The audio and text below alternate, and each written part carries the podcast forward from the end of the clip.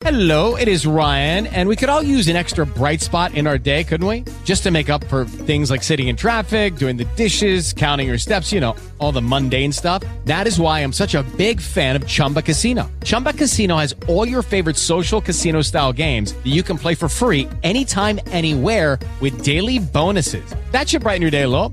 Actually, a lot. So sign up now at chumbacasino.com. That's chumbacasino.com. No purchase necessary. VGW Group. Void were prohibited by law. See terms and conditions. 18 plus. Judy was boring. Hello. Then Judy discovered ChumbaCasino.com. It's my little escape. Now Judy's the life of the party. Oh, baby, Mama's bringing home the bacon. Whoa, take it easy, Judy. The Chumba life is for everybody. So go to ChumbaCasino.com and play over 100 casino-style games. Join today and play for free for your chance to redeem some serious prizes. chumba ChumbaCasino.com. No purchase necessary. Void were prohibited by law. 18 plus terms and conditions apply. See website for details.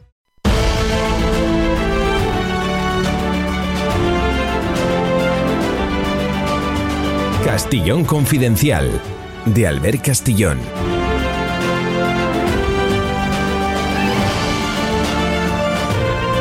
Mil gracias por estar ahí. Un abrazo inmenso a los miles de seguidores que tenemos cada día y a los recién incorporados de Radio Intercontinental de Madrid. Muchas gracias.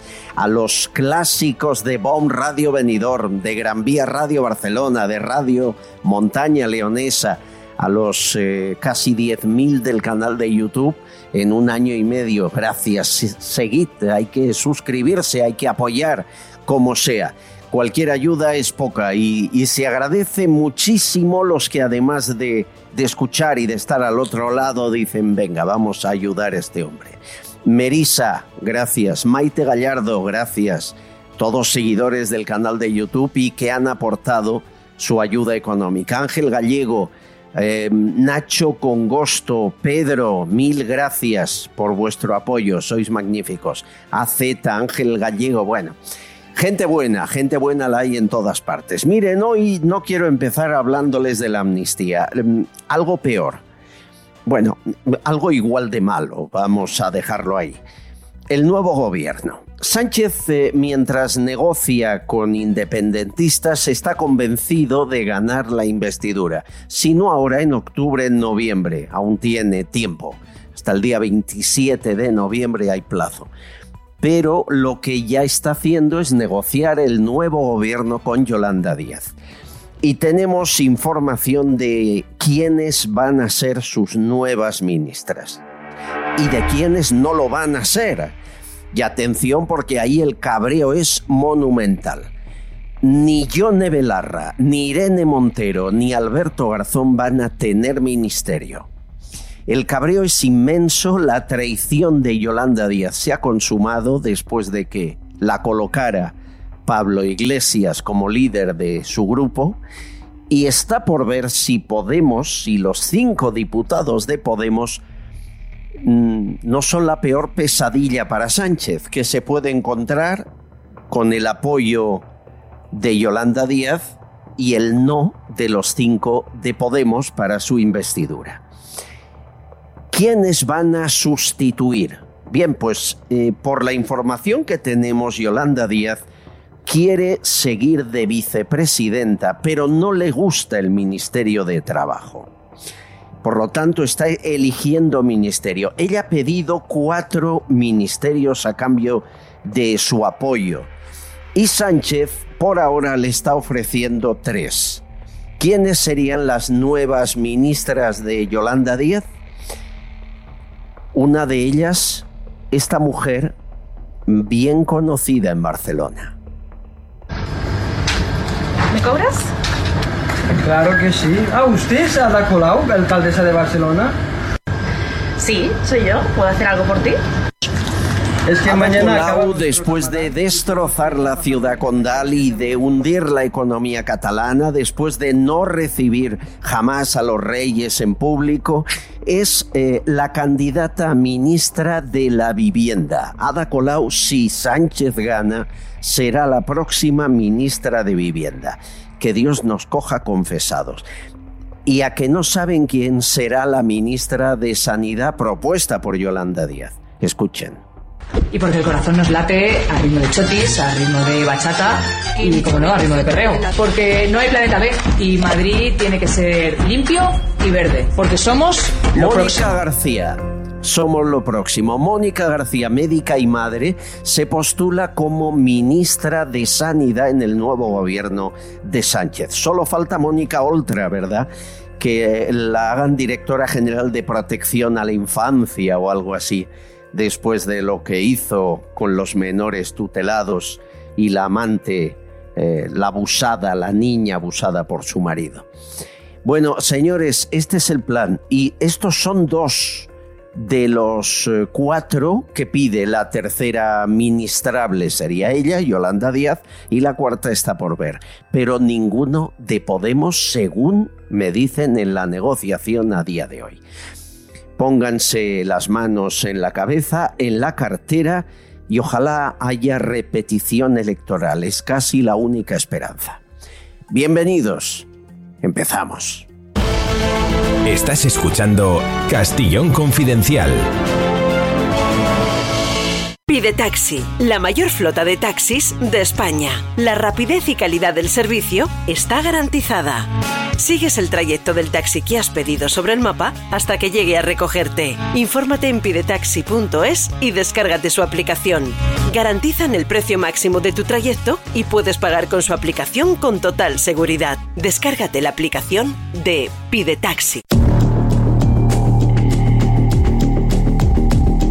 Más de 13 muertos y todavía hay una docena de desaparecidos. Algunos cuerpos se pueden encontrar debajo de los escombros. Hay algunas pistas ya de lo que ocurrió y algún dato. Nos informa del incendio de Murcia Serafín Giraldo, inspector de policía, portavoz de H50. Hola. Hola, muy buenas. Una verdadera tragedia lo ocurrido este fin de semana en Murcia. En la madrugada del domingo, un incendio en varias discotecas ha provocado más de una decena de personas fallecidas. La investigación del suceso es tremendamente difícil, difícil para la policía. Todo empieza con un informe de bomberos, con las características del fuego, las dotaciones que se emplearon para apagarlo, cómo se apagó y las condiciones del mismo. Este informe sirve a científica, pero tiene que ampliarlo. La labor principal de científica es descubrir cómo se ha iniciado el fuego.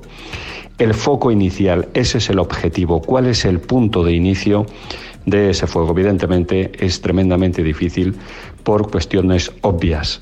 Hay que mirar el cableado, hay que mirar y revisar eh, los contadores, los suministros el estado y funcionamiento de las alarmas, pero reitero que lo principal que buscan en el informe pericial de Policía Científica es determinar el foco inicial.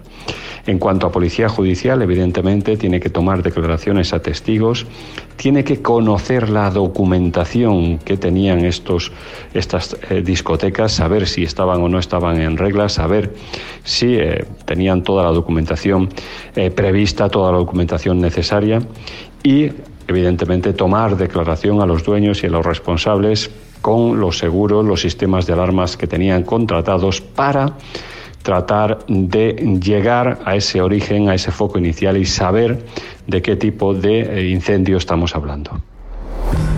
Gracias, Serafín. ¿Hay algún dato más? Se sabe por testigos que antes del incendio olía a plástico quemado y algún testigo que pudo salir eh, vivo asegura que vieron eh, cómo mm, por la rendija del aire acondicionado aparecía algo similar a humo y más tarde incluso llamaradas. Insisto, habrá que ir más allá y buscar el origen de ese fuego que se distribuyó a través del aire acondicionado. Es cierto, los que estaban en los reservados superiores son los que antes perdieron la vida, porque se les cayó el techo encima y porque ya no hubo tiempo que pudieran bajar a la pista. Los que estaban abajo eh, se salvaron en mayor medida porque salieron inmediatamente por las puertas. Está por ver si las puertas de emergencia funcionaron o no, o si las había en la planta superior. Se habla de cortocircuito. Es cierto también que en la fiesta se utilizó pirotecnia y vídeos de cómo bailaban con bengalas en las manos. Posible origen del fuego, según la investigación de periodistas de la zona puestos en contacto con este programa, podría ser, es una hipótesis, en el palco 18 en la planta superior. Hay un joven nicaragüense llamado Eric, cumplía 30 años. Él y siete de los que estaban con él en su cumpleaños han fallecido.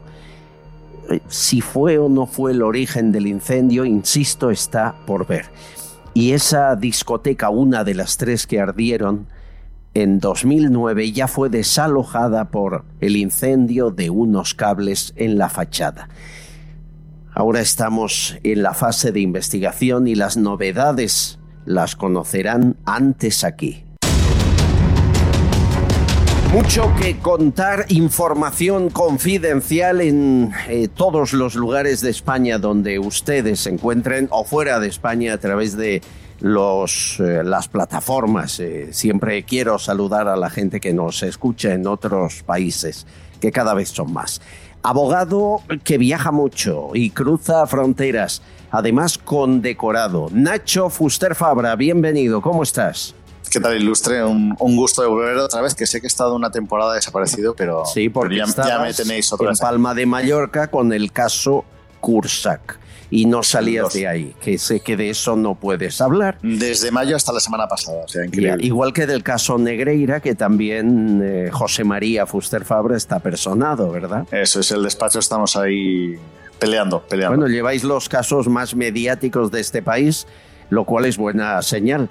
Eh, eh, hoy te condecoran, ¿no? Te dan la cruz al mérito policial con distintivo rojo. Sí, la verdad es que ha sido una sorpresa porque yo la verdad no me lo esperaba y, me notificaron hace unos 10 días, me llamaron de la dirección general y me dijeron que, bueno, que uno de los honores que es eh, formar parte ¿no? de esa institución que es eh, los condecorados por, por cruces al mérito policial, pues bueno, ya tenía una blanca con mi socio José Carlos Velasco que nos la dieron hace unos años y ahora la, la, roja ha sido la, bueno, un poco el reconocimiento yo creo de todos estos años de servicio al Cuerpo Nacional de Policía. Enhorabuena. No, Muchas gracias. La verdad es que no reconozco gente que se lo pueda merecer más que vuestro despacho que ha defendido a Mossos en Cataluña, Erchaina en el País Vasco, a policías y guardias civiles desde que os conozco hace 30 años, siempre dejando la piel por las víctimas del terrorismo. Bueno, sois un ejemplo a seguir y, me gusta que al menos se eh, reconozca con una condecoración como esa. Felicidades. Pues muchas gracias, Albert. Muchas gracias. Felicidades. Bueno, hablando de víctimas, ella también trabaja con víctimas y tiene una sensibilidad exquisita para ello. Ha sido secretaria de los presidentes del gobierno en Moncloa desde Adolfo Suárez a Zapatero. De todos. María Ángeles López de Celis, bienvenida. ¿Cómo estás? Muchas gracias, encantada. Y lo primero, eh, sin duda, felicitar efusivamente a Nacho por esa condecoración tan merecida. De verdad, enhorabuena, Nacho. Muchas gracias, María Ángeles. Además, viniendo de tu parte, es un orgullo. Por supuesto, no puede ser de otra manera. Muchas gracias. Que mereces un montón. Bueno, eh, ¿dónde habéis estado el, el, fin de semana pasado y el lunes de mítines con Sánchez? De confesiones en Cataluña con lo del 1 de octubre o... De viaje con Oscar Puente. También puede ser. Hoy, hoy por cierto, hoy tendremos, hoy tendremos al psicólogo de Valladolid que se encaró con Oscar Puente en el AVE estará en directo con nosotros en unos minutos. Conectamos con él que nos cuente su versión, porque tampoco se encaró tanto, ¿eh? Tampoco se no, no, no, no, pero unas preguntitas que les ofenden a algunos que tienen la piel fina. Yo entiendo que sí. También es verdad que he leído por ahí cosas de este chaval que parece que tuvo problemas con, con policía local de Valladolid. Eh, bueno, pero oye, aquí cada uno que defienda lo suyo. Yo es que creo que un cargo público está pero cualquiera, un actor, un, alguien del cine, igual que Oscar Puente, está un poco obligado a que le puedan pasar estas cosas. Yo no sé, eh, María Ángeles, habrás visto en Moncloa las mil y una con presidentes del gobierno, ¿no? Hay gente que se encara, que se, que se sobrepasa un poco en, en ¿verdad? Sí, claro que sí, esto ha sucedido siempre, ¿no? Los personajes públicos, como bien decís, son personas que están de alguna forma expuestas a todo este tipo de cosas. Lo que pasa es que los presidentes concretamente suelen eh, llevar una escolta, suelen tener una protección adicional para que no se les acerque la gente. Eh, para que no les pase eso, vamos. Otra cosa es que los escoltas, que son ya gente muy experimentada, saben muy bien cuando hay gente que se va a acercar para bien. Quiero decir, pues para pedirle una foto, para darle un comentario bonito, ¿no? Es diferente. Oye, hablando de escoltas, eh, esto que alguien me lo explique, eh, ¿cómo puede ser, eh, Nacho Fuster, que Iñaki Urdangarín siga llevando escoltas? Hemos podido saber que son agentes del Cuerpo Nacional de Policía, del grupo de Casa Real, y nadie entiende por qué Urdangarín sigue llevando escoltas. Estuvo en la cárcel, cumplió lo que le tocaba de la condena de cinco años y diez meses. Está divorciado eh, de la infanta Cristina, por lo tanto no pertenece a Casa Real. Y nos consta que creo que fue en marzo pasado, en el Ministerio del Interior se iniciaron los trámites para retirarle la escolta, pero no hay manera. ¿Qué puede justificar que Urdangarín lleve escolta, Nacho? Bueno, al final es un tema de seguridad y efectivamente quien lo lleva es el Ministerio del Interior, pero tiene que ser en combinación con Casa Real, porque al final, efectivamente, como bien has dicho, tiene una vinculación porque es una unidad especial de Policía Nacional el que lleva la seguridad de los miembros de la Casa Real y de los colaterales, vamos a llamar. En este caso, Urdangarín piensa que también tiene eh, una cierta vinculación con su exmujer, que es la, la infanta Cristina, tiene vinculación con sus hijos, que independientemente de que ya no es el núcleo duro de la Casa Real, sí que forman parte de la familia real y entiendo, entiendo que desde Casa Real y desde el Ministerio habrán valorado que hay un cierta, una cierta peligrosidad que merezca esa protección no estamos hablando que es algo banal y que es algo que, le, apetezca figurar, sino entiendo. quizá ocurre algo que no conocemos, ha habido alguna amenaza que eh, desconoce la prensa, pero que justificaría que estuvieran. Es la única explicación que le das tú es esta, ¿no? Sí, porque además el ministerio al final eh, sabemos cuál es la tendencia del ministerio y cuál es la ideología del ministerio y si ellos quisieran ejecutar una medida más radical y más rápida lo pueden hacer. La pregunta es qué hay detrás que no les permite hacer lo que supuestamente quieren hacer. Bueno, ahí dejo la pregunta y ahí la respuesta sin eh, aclarar el punto exacto, pero nos sorprende ¿no? que Urdangarín lleve escolta y la paguemos todos cuando ha sido un delincuente y aunque haya pagado condena. Bueno, por cierto, hay una frase que ha dicho Sánchez que es trending topic y vamos a hablar de política. La, la frase os va a encantar, es muy breve, pero le identifica. Escuchen. Un compromiso. Y ya sabéis que yo, cuando digo las cosas, las cumplo.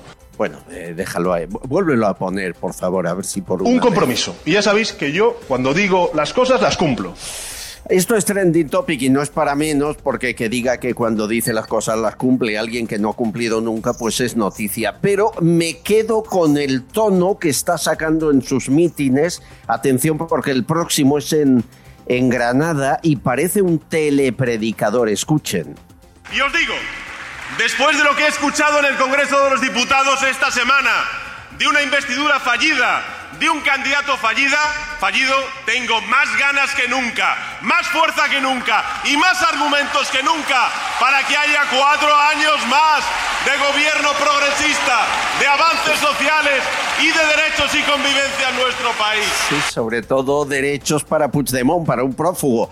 A ver, es un telepredicador, Nacho. ¿Qué, ¿Por qué este tono? ¿A qué viene levantar a las masas? ¿Se está preparando próxima campaña electoral? ¿Habrá avance de nuevo electoral en enero, como dicen algunos? Bueno, es que, eh, es que es un manual de resistencia. O sea, al final, él lo que está haciendo es, demostrar que tiene esa fuerza, que tiene la capacidad de, a pesar de que todo vaya en contra suya, levantar unas elecciones y no por votos, sino por los escaños. Y en el fondo se está haciendo notar, se está haciendo verlo justo lo contrario a lo que hace el Partido Popular. O sea, él está tirando de toda la maquinaria que tiene, de todo el, espectáculo mediático y, la propaganda que tiene para que se pueda visualizar. Además, es, es consciente de que es presidencia de la Unión Europea.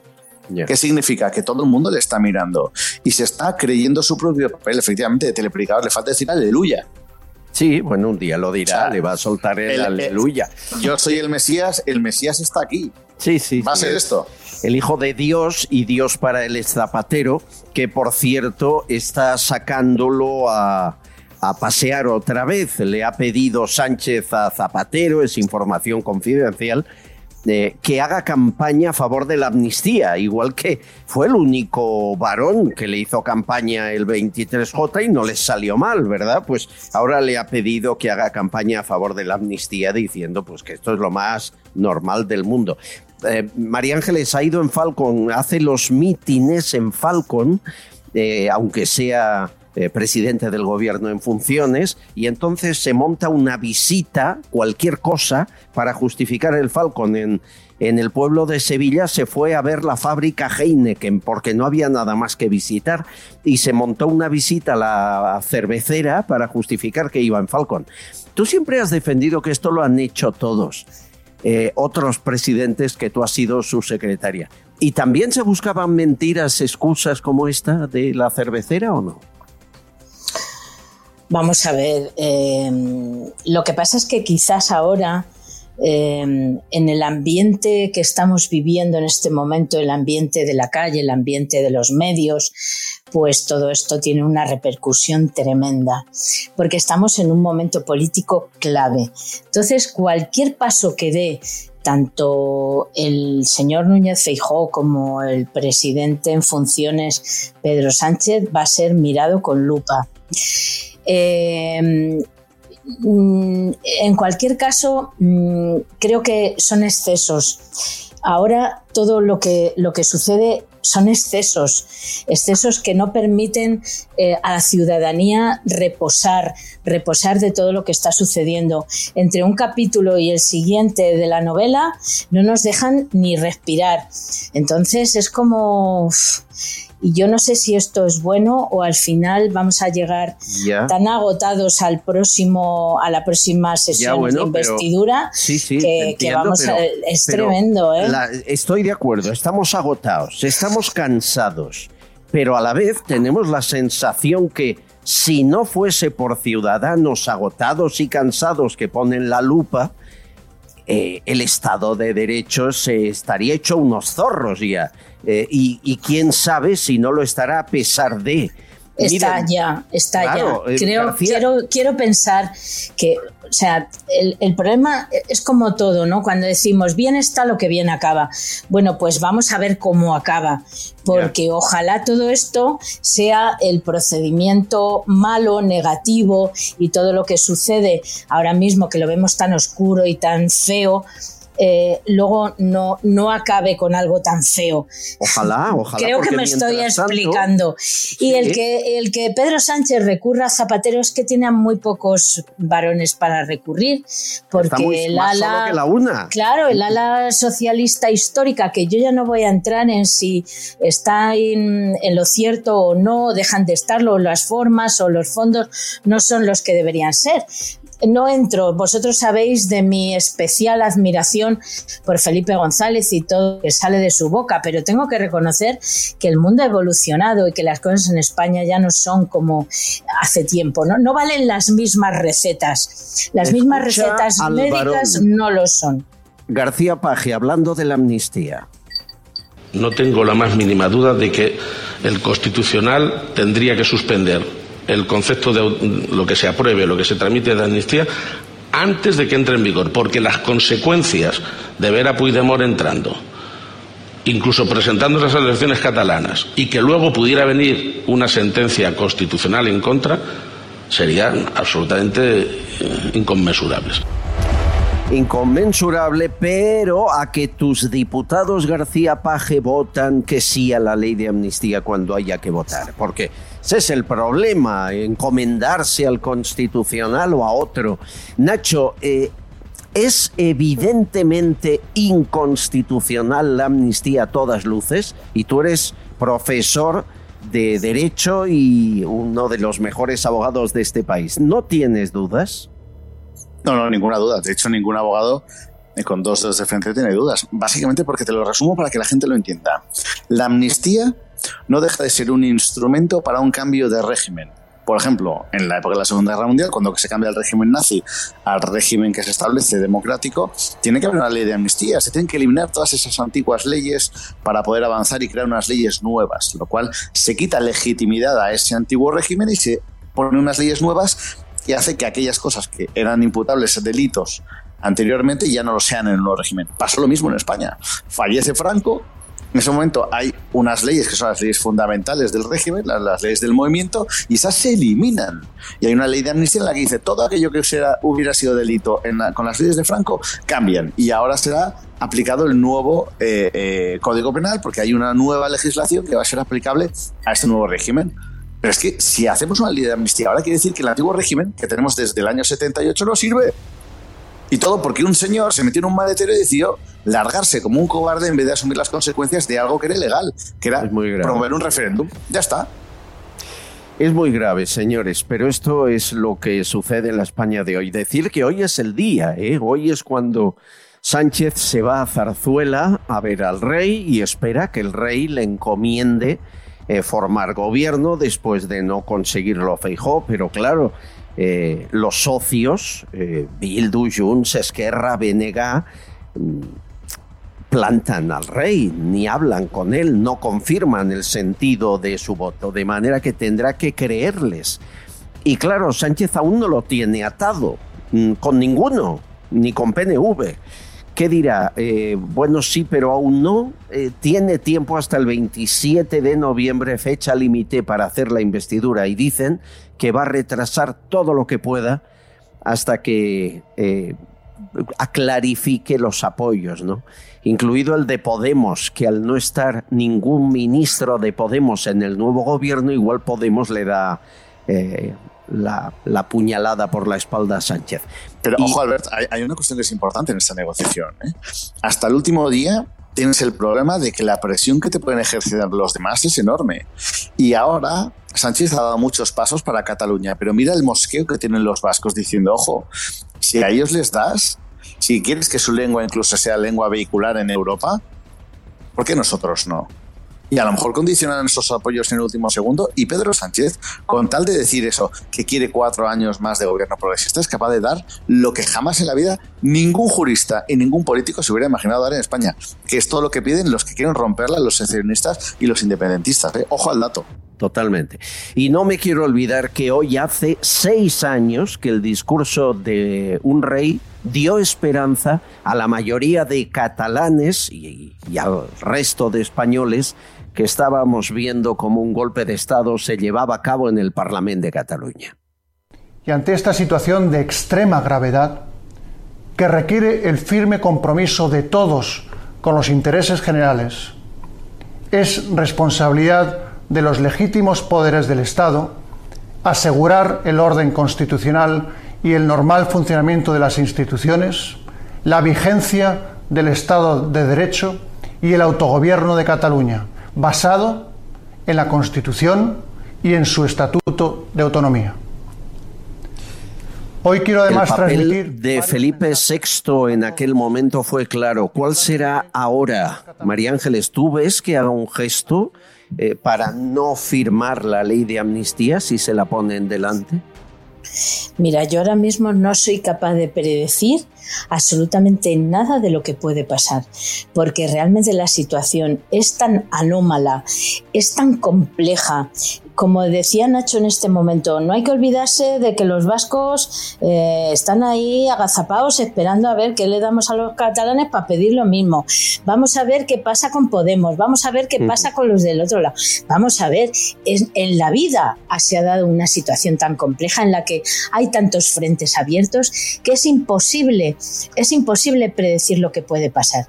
Desde luego, a mí alguna noticia me ha llegado de que el rey sí está estudiando eh, y pidiendo consejo a los expertos en la materia, eh, de derecho constitucional, hmm. eh, para ver mm, cuáles serían las consecuencias o si él podría de alguna manera ampararse en algún tipo de normativa para evitar el la firma, el, el, refrendo de esa ley, de esa posible ley. ¿Queréis Pero, que os haga un vaticinio? Por favor. Eh, sí, por favor, Nacho. Mirad, es que eh, los escenarios que se plantean son escenarios simples y fáciles de comprender. Y yo creo que Pedro Sánchez, después de lo que ha vivido y con su manual de resistencia, que lo repito cada vez porque es que es muy importante, no lo va a hacer tan fácil. Es decir, el rey tiene la obligación de refrendar absolutamente todas las leyes que están en el marco constitucional que le proponga el gobierno. Es una de sus obligaciones, refrendarlo. Al rey no le pondrán una ley de amnistía llamada ley de amnistía encima de la mesa. Ni siquiera le llamarán una ley de indulto general que también está prohibido por la Constitución. Le pondrán un nombre lo suficientemente complejo y ambiguo que por mucho que lo estudie el, el rey, cosa que puede hacer, pero no debe influirle, le obligará a firmar esa ley. ¿Por qué? Porque será una ley que tendrá encaje y que solo será sometida a debate en el Tribunal Constitucional. Pero hasta que eso suceda, el rey tiene la obligación de refrendar. Y no sé por qué me da la impresión de que le van a hacer una trampa. Le van a tender la trampa al rey. Es, firme usted esto que no tiene ningún tipo de peligro a priori y que si lo tuviera, usted como rey no lo tiene que analizar. Lo tiene que analizar el Tribunal Constitucional. Por lo tanto, o lo firma o lo firma. Ojo, ¿eh? Dios mío, me da miedo, pero además pero es apuntas eh, posibilidades absolutas. Bueno, me permiten un bichi catalán para la mesa. Aquí estamos para ofrecerle datos, información confidencial, más allá de la actualidad, más allá del día a día. Y lo hacemos con transparencia, igual que el agua de bichi catalán, transparente, benéfica, buena para la salud. Que no deje de estar en su casa la botella de Vichy catalán, la tradicional con más de 100 años de historia, o el Vichy con extractos de fruta natural, todo 0% calorías. Ponga en su vida Vichy catalán, posiblemente la mejor agua del mundo.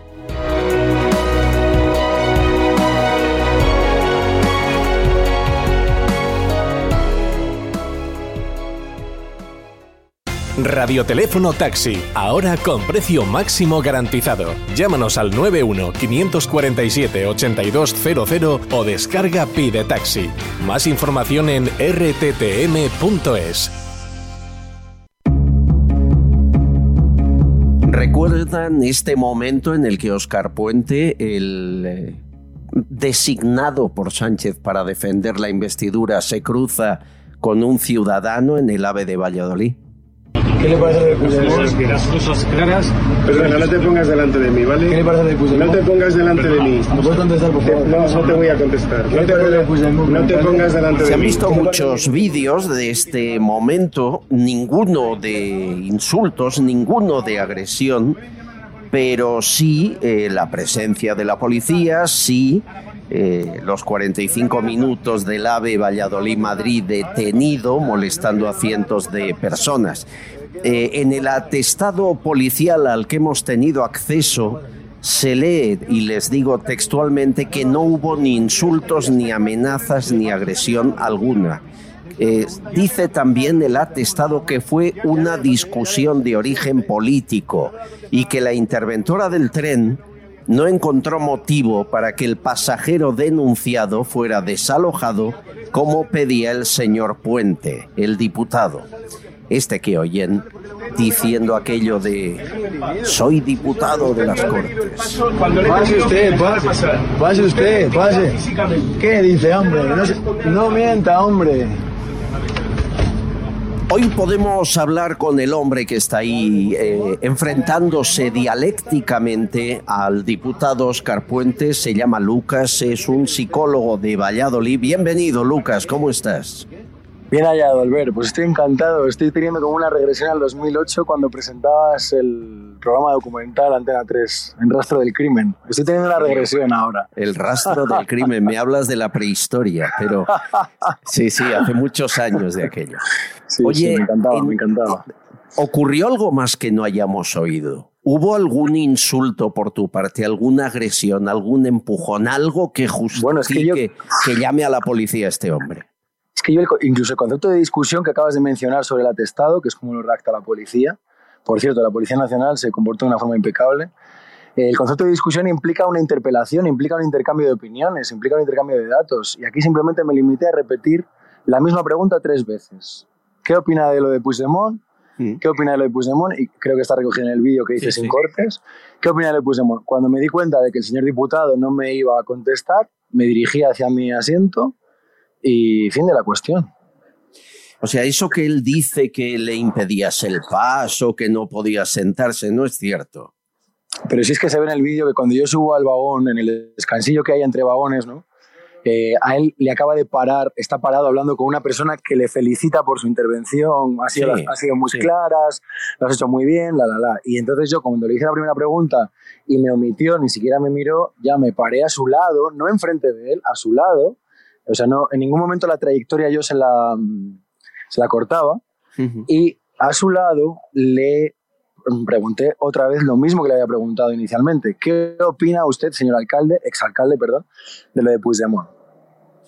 Eh, él nunca llega a contestar, se enfada, pide que te bajes del tren, tú te niegas y bueno, es que él me hecho- dice, fíjate que hay un matiz muy importante que ha dicho un, un youtuber, eh, Sí. inocente, no sé qué, no me acuerdo ahora muy bien del nombre, porque es que han salido tantos que he perdido la cuenta, que dice, es que ni siquiera le dice, eh, quítate de mi camino, le dice, apártate delante de mí, quítate delante de mí. O sea, no, no es que él me reclame que le deje seguir con una trayectoria, es que simplemente le molesta, parece ser mi presencia, y dice que me aparte de, de- de él, simplemente. Eh, eh, de hecho, como te niegas a bajar del tren porque no hay motivo y el interventor o interventora tampoco lo ve, eh, hacéis juntos el viaje hasta Madrid. Eh, Oscar Puentes se quejó con algún periodista en el Congreso que en Madrid volví, volvió a haber un rifirrafe. ¿Qué pasó? Sí, pues porque a la hora de bajarnos del tren nos volvimos a encontrar. Ya sabes que cuando empieza el tren a, a llegar a Madrid, pues todo el mundo nos empezamos a poner de pie y tal. Entonces, en esa trayectoria, pues eh, hacia la salida y tal, pues me le volví a encontrar, ¿no? Y entonces le fui a pedir disculpas si le había molestado, que también tienes, hay un- también un vídeo de eso, a lo cual él me contesta, déjame en paz, déjame en paz. Y le pregunto por la rodilla, porque no sé si sabes que hace un tiempo tuvo una ruptura, una Sí. rotura de la rodilla, que empezó a gritar allí, Sí, que el corre como la pólvora. Bueno, que alguna, yo no lo vi, yo, no- yo ese vídeo no lo he visto. Simplemente me han dicho que gritaba como un cerdo, ¿vale? Pero bueno, y entonces me interesé por su estado de salud. Me Ya. interesé por su estado de salud y ya tampoco me contestó. Y entonces no pude por menos también, que dado que es un tema que creo que a la dignidad de un personaje público le compete, también contestar sobre él, y más a un diputado de la Cámara, eh, preguntarle por eh, qué opinaba de violar la institución del matrimonio, porque es bien sabido en Valladolid que antes de las últimas elecciones locales, bueno, perdón, las sí, creo que fueron las últimas, no, las anteriores, las anteriores, perdón, eh, tenía ya una especie de amante, o se rumoreaba, al menos esto es lo que a mí me ha llegado, y en Valladolid se ha rumoreado, pero le había pedido a su mujer que no se divorciaran porque eso le podía dañar eh, políticamente, ¿no? De cara a las elecciones. Entonces simplemente le pregunté por algo muy sencillo que para mí es muy importante, que es el respeto al matrimonio y a la institución del matrimonio, que qué le parecía haber cambiado, eh, como si fuera un cromo, un poco menos, a su mujer por una señorita de menor de 30 años, ¿no? Entonces, eh, eh, o sea, quiero decirme, eso me interesa ya como ciudadano también, porque creo que la cuestión ética y moral, y, y- y- y si decimos que el matrimonio es en la salud y en la enfermedad, pues me interesa también saber cuán Sí, coherente pero hay, hay una con evolución ahí. ¿eh? hay una evolución de preguntarlo de Puigdemont porque es un cargo público y le pagamos el sueldo a eh, meterse en la parte privada de su vida. Ahí yo también puedo entender, en lo segundo, ¿eh? no en lo primero, en lo segundo que diga, hasta aquí eh, no, no sigamos por ahí. Pero bueno, oye, es tu libertad. Yo entiendo que a un personaje público le pasan estas cosas, eh, sea actor, sea eh, personaje de la política, pero es un personaje público y en Valladolid le conoce todo el mundo como alcalde. ¿Te ha llegado la denuncia de Óscar Puente? No me ha llegado porque estamos viajando por trabajo por toda España, pero me consta que la ha puesto en la comisaría del propio Congreso. ¿Y tú a él? Yo a él estamos estudiando las acciones legales, porque tú tienes que tener en cuenta que él, eh, en diferentes medios y en el programa de Risto Mejide, eh, de Todo es Mentira, que bueno, el título es curioso ya, ¿no? A ver si al final va a ser esto una, una metáfora, una ironía, una sátira. Eh, en el programa de Risto Mejide mm, lo están estudiando mis abogados, pero creo que han cogido la palabra agresor. ¿no? Y Risto Mejide eh, ha cogido la palabra escrache, Y también creo, creo, ¿vale? Porque esto lo están llevando ellos, que también ha dicho algo así como acosador. Entonces, delimitar si ha habido ataques a tu honor. Oye, leo en muchos medios que eres una persona violenta y que alguna vez has tenido problemas. Eh, eh, era de esperar que ocurra lo que ocurra y van a investigar tu pasado. Eras consciente de ello, ¿no? Sí, sí, pero es que no tengo nada que ocultar. Entonces, mira, yo tengo un show que es La Pura Verdad Show. Y que precisamente este viernes voy a hacer un show, un monólogo, para contarlo todo. ¿Dónde se ve ese...? En Valladolid. Vamos a hacerlo en Valladolid, el viernes 6 de octubre a las 9 de la noche. ¿En un local? En una sala muy grande de fiestas porque esperamos un aforo de 500 personas. A ver, Entonces, me estás diciendo que... Te estoy invitando, Albert, te estoy invitando. Te estoy invitando a que te vengas. O sea- El viernes a las 9 de la noche, viernes 6 de octubre, a que te vengas a Valladolid. Que voy a poner ahí una, un asiento VIP para que lo veas todo. Bueno, esa es un poco una faceta de actor que yo tengo, por la cual se me ha censurado mucho, ¿no? Porque es un, acto, es un tipo de teatro en el que yo interpreto unos personajes. Entonces, pues efectivamente hay un personaje que era el fachiletano en su momento, que era el típico facha casposo, cocainómano, tal, que pensaba que la homosexualidad era una enfermedad de transmisión sexual, la, la, la. Y luego tenía otro personaje que era el nene, que era el primo pequeño del fachiletano, que era bisexual y que le gustaba mucho el éxtasis líquido y el MDMA. Entonces, pero que le daba mucha vergüenza decirle Dios a su mío, primo lo suyo. Oye, una Bueno, cosa. Entonces, em, todo- para, acabarte, para acabarte eso, el- esos personajes han sido utilizados por la prensa y puedes ver vídeos míos esnifando cocaína cuando son vídeos que pertenecían a una cuenta teatral donde yo representaba a esos personajes. Pero claro, aquí se saca todo de contexto, como tú muy bien sabes, y te cuentan la película, pues Hombre, como cada uno quiere. que van a ir a por ti es evidente. Otra cosa es si hay motivos o no, que esto ya veremos que lo diga el juez. Una última cuestión. ¿Tú sabes que Oscar Puente era actor? Es decir, ¿esto es una pelea entre actores o qué? ¿Quieres? Ah, no, no, no, no. ¿No lo sabías? En absoluto, no. Yo allí me acerqué Escucha, como Lucas escucha, Yo me acerqué como escucha, Lucas Burgueño. No como escucha actor, ¿eh? a Eso sí que lo Óscar- quiero dejar claro. Espera un momento. Escucha Vale, a vale, Oscar vale. Puente eh, interpretando un clásico. Si lo que has hecho por mí te preocupa, piensa en tu padre, cuyo carácter justifica cualquier cosa que hagas. Este es él. Todo el mundo lo comprenderá. Su terrible avaricia. Era joven, era atractivo, bueno, era un aquello que llaman un galán, ¿no? En la escena. Y Qué estuvo en la compañía de Juan Antonio Quintana, yo creo que mejor actor que alcalde seguro. Eh, pero hombre, ya que me dices que los dos tenéis inquietudes artísticas, a ver si se llega a un entente y, y se acaba. Bueno, yo, sí, sí. Esta mañana le he invitado, en la cuenta de Instagram de Lucas Burgueño Podcast, le he invitado, por favor, a que tiene su asiento, no, no, en, no en el VIP, que es en el que te he invitado a ti, del show, sino que tiene su, su butaca en el propio escenario. En el propio Tremendo, escenario para, hablar de lo que él quiera. Está invitadísimo el señor Puente. Eres un personaje. Bueno, querido Lucas, mucha suerte, mucha fuerza y gracias por tu tiempo. Ha sido un placer conocerte. Gracias a ti, compañero. Un saludo. Bueno, María Ángeles López de Celis, eh, ¿qué te ha parecido este psicólogo de Valladolid, el hombre que se enfrentó a Oscar Puente? Pues, ¿qué queréis que os diga? A mí me parece un provocador. Eh, me Posiblemente. parece- Hace hasta teatro. Sí, eh, hace hasta. sí. me- Bueno, un numerito que va a montar en Valladolid, del que estoy seguro que va a llenar y se va a sacar un- una noche de pasta fantástica a costa pobre. de toda esta historia, ¿no? Ya. Bueno, es un psicólogo que no es al uso realmente. ¿Qué queréis que os diga? Al revés, al revés.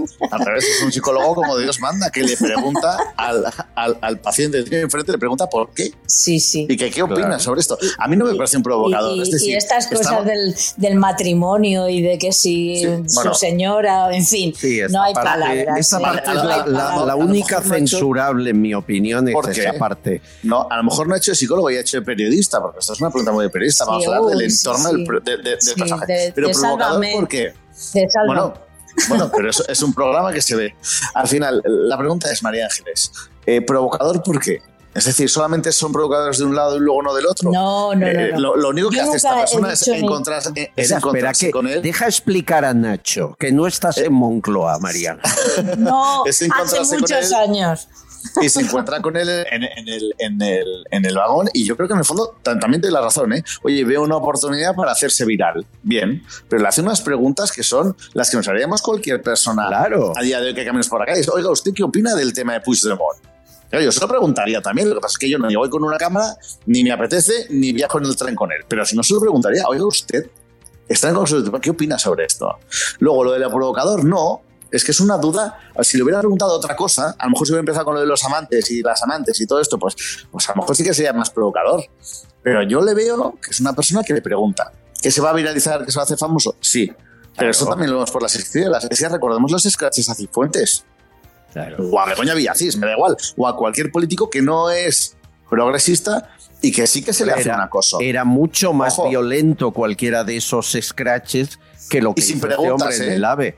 Mil Sin veces. preguntas, Es que esto solamente no- con insultos. Esto ha podido ser, ha podido rozar eh, la indiscreción excesiva, pero no. Eh, es un cargo público, eh, yo distinguiría. Pero bueno, eh, tengo mensajes de oyentes, permítanme. Me dicen, Garzón es el mejor ministro Alberto Garzón de este gobierno, porque al menos no hace nada.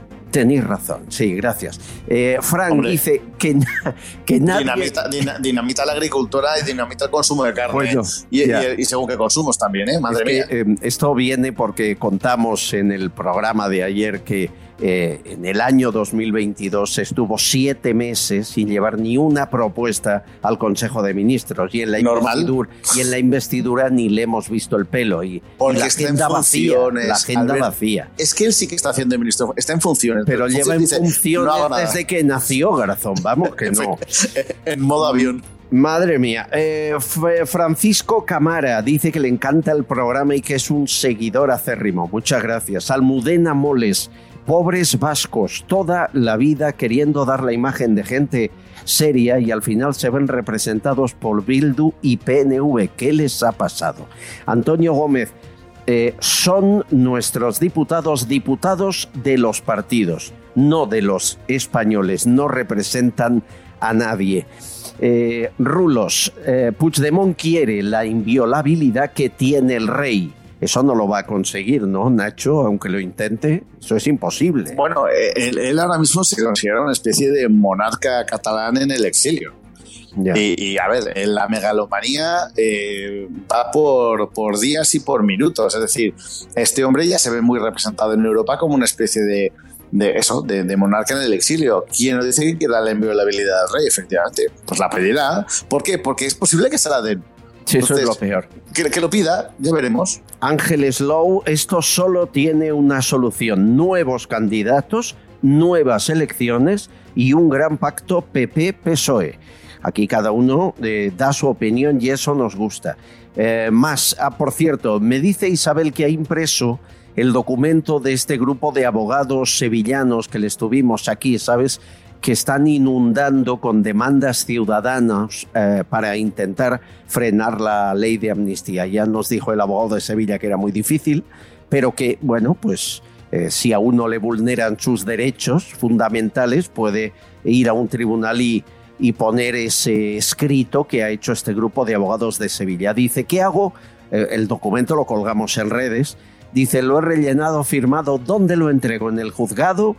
¿Puedo ir... yo ha de ir alguien en mi nombre, mm, si mis hijos y mi marido lo han rellenado también puedo ir en nombre de ellos.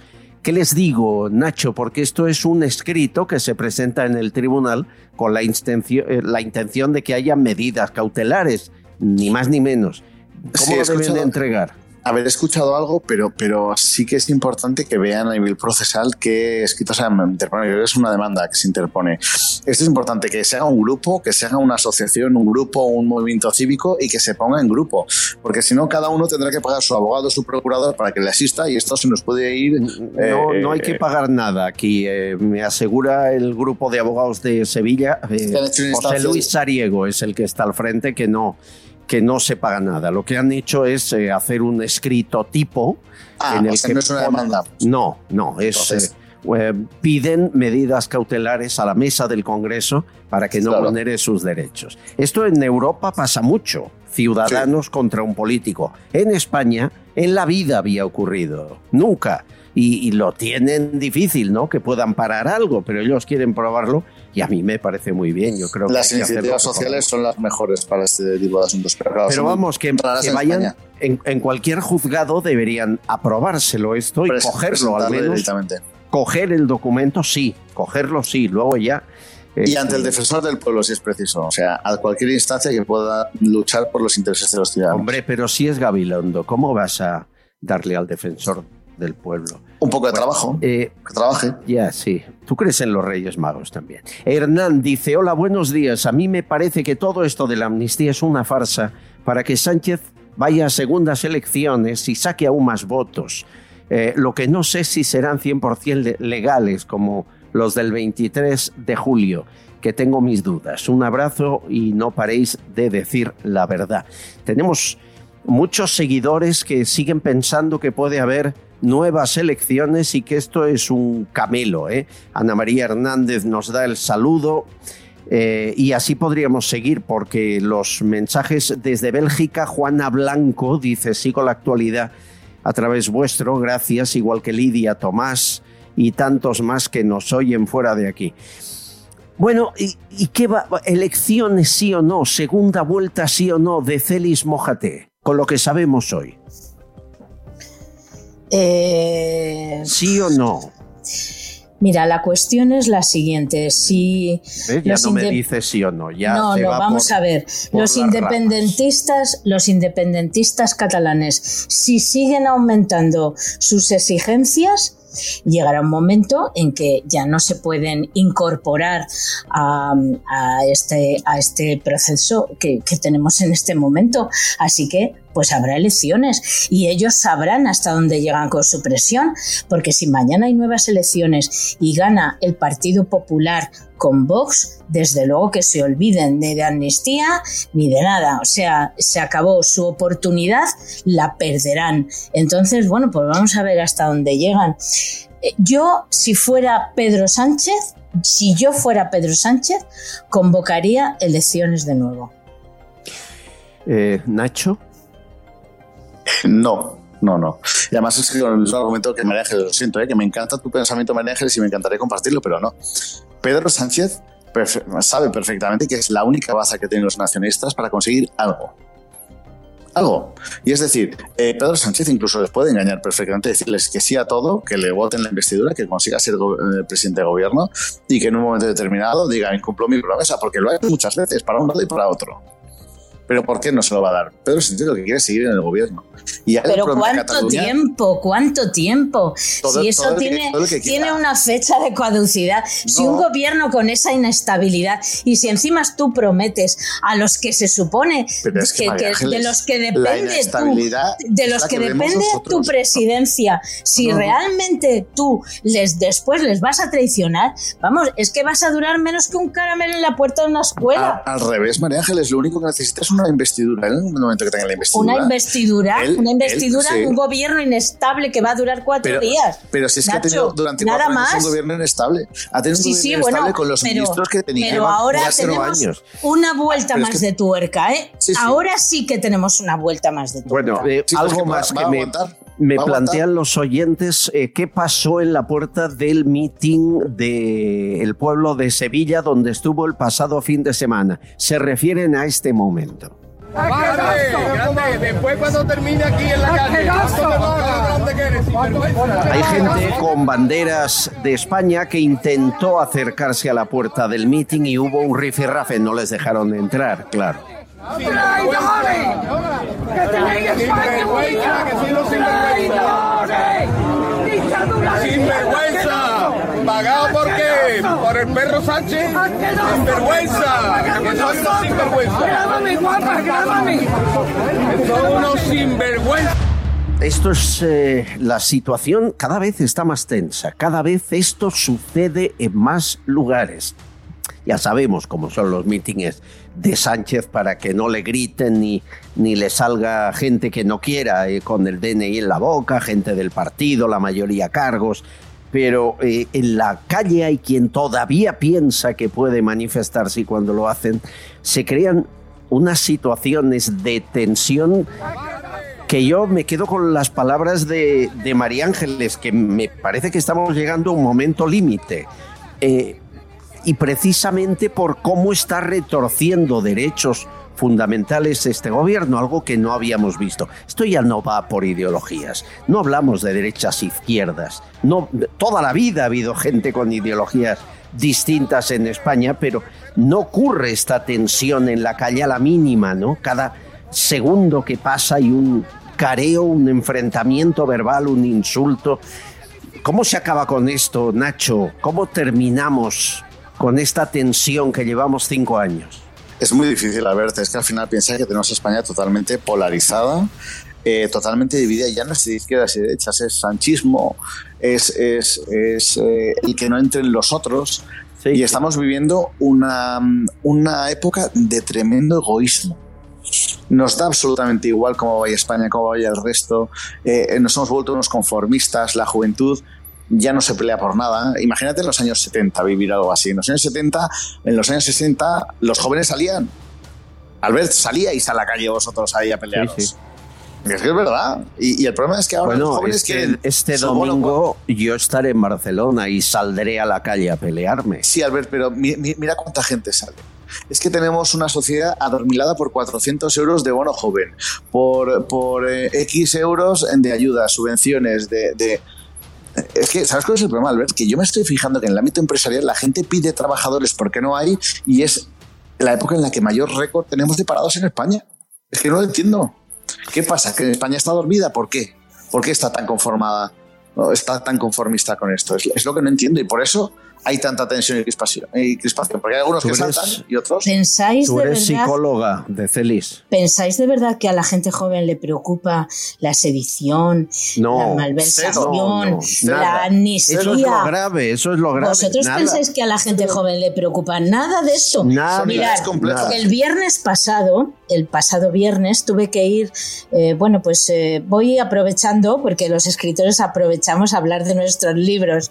Eh, mi última novela la registré en el registro de la propiedad intelectual de la Comunidad de Madrid, que está justo frente al Congreso de los Diputados. Llegué sobre las 12 de la mañana. Aquello era un hervidero, no os hacéis ni idea. Eh, estaban en plena segunda votación para la investidura de, Núñez Feijóo. La calle fuera era un hervidero de gente que ninguno de los que había allí cumplía los 50, vamos, ni en broma, todo gente mayor. Realmente son los que salen a la calle, los que están preocupados, los que realmente siguen luchando, Sí, sí, seguimos luchando por las cosas que, en las que creemos. El resto, olvidaros, no hay nada que hacer. Pero a mí, ¿sabéis lo que me da un poco de miedo? Eh, quizás que es una señal de mi, de mi edad, ¿no? De mi- esa- ese temor que sentimos la gente mayor, que hemos vivido otras cosas, que el día que eh, si llega, es fuera investido Pedro Sánchez, hubiera en la calle una respuesta ciudadana. Sí, me, ¿Ves? me da A- miedo, a ¿eh? ti te Me da miedo. eso, a mí me da miedo que fuese investido Pedro Sánchez. Sí, sí, Cada uno, pero ¿verdad? tiene no, no, no, no, no. Eh, El A mí lo que me no, daría miedo es que Sí. Sánchez sea investido Pero que eso y- provoque- y no salga nadie a la calle. Pero que eso pudiera miedo. provocar disturbios, Sí, problemas. sí, a mí eso me da mucho Os miedo. lo ¿eh? que da- me, me da miedo. Nacho, para acabar. A mí me da miedo que el investido sea fijo y entonces sí que salga la gente a la calle. Ah, sí, bueno. O rodee en el Congreso, ¿no? Eso es. Amigos, lo dejamos aquí mañana más a la misma hora en el mismo lugar. Nacho Fuster Fabra, María Ángeles López de Celis, gracias por vuestro Abrazo tiempo. Un beso a los dos. Y Muchas gracias. Línea abierta, lo que quieran, tenemos un buzón de voz, escuchamos todos, 649-532-435. No me escriban WhatsApps, hombre, háganlo con su voz, que así la oímos todos. 649-532-435. Hasta mañana, gracias.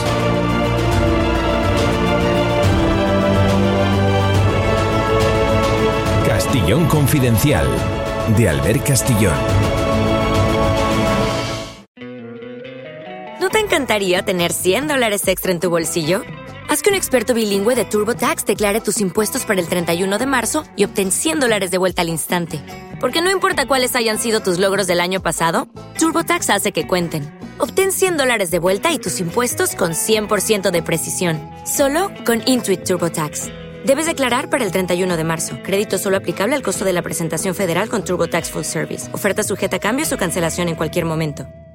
As a new Western Union customer, you can enjoy a $0 transfer fee on your first international online money transfer. Send money to your family and friends back home the fast, easy, and reliable way. Visit westernunion.com or download our app today to get started, and your first transfer fee is on us. FX gains apply, not available for credit cards and transfers to Cuba. Services offered by Western Union Financial Services Inc. and MLS 906983 or Western Union International Services LLC and MLS 906985.